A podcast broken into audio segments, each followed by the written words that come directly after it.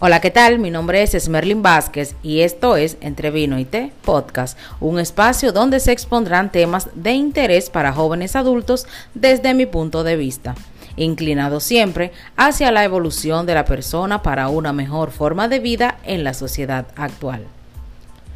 Hoy les traigo un tema un tanto controversial si lo vemos o analizamos desde el punto de vista de quien lo está experimentando. El tema del cual le estaré hablando hoy es sobre los cambios que experimenta una persona luego de haber terminado una relación de pareja. Cambios que al principio o durante la relación fueron importantes, otros un tanto insignificantes pero necesarios. Al principio de toda relación amorosa, las cosas son más fáciles y somos más atentos y detallistas, pero con el paso del tiempo, esto puede cambiar y más si ya hay hijos de por medio. Es tanto así que el tiempo de pareja es reducido. Pero esto no puede ser motivo de que la relación de pareja se vaya muriendo.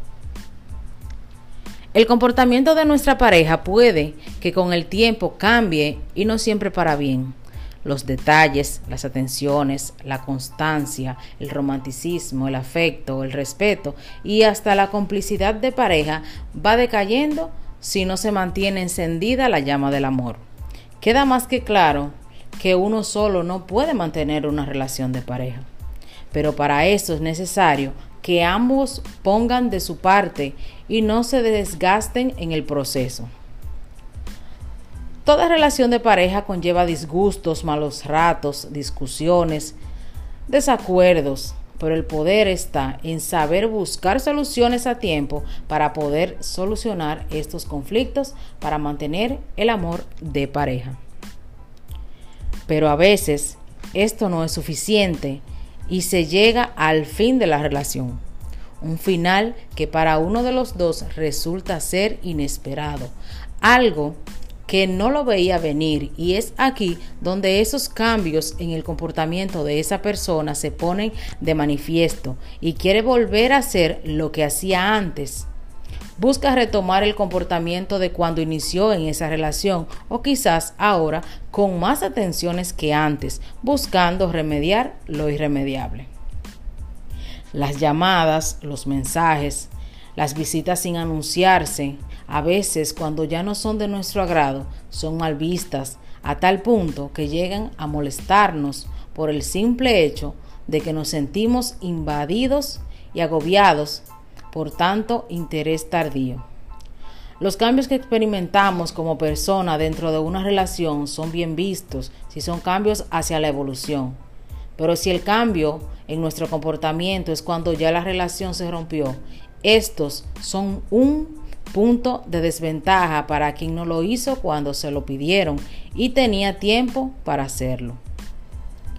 Los cambios en el comportamiento pueden ser una señal de que una relación está rota, desgastada o dañada.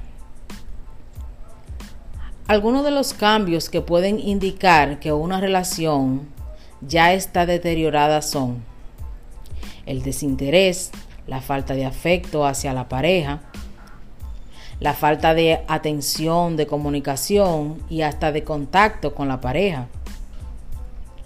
La agresividad, el estar a la defensiva frente a cualquier situación, comentario o crítica es señal de que esa relación va en picada hacia el deterioro.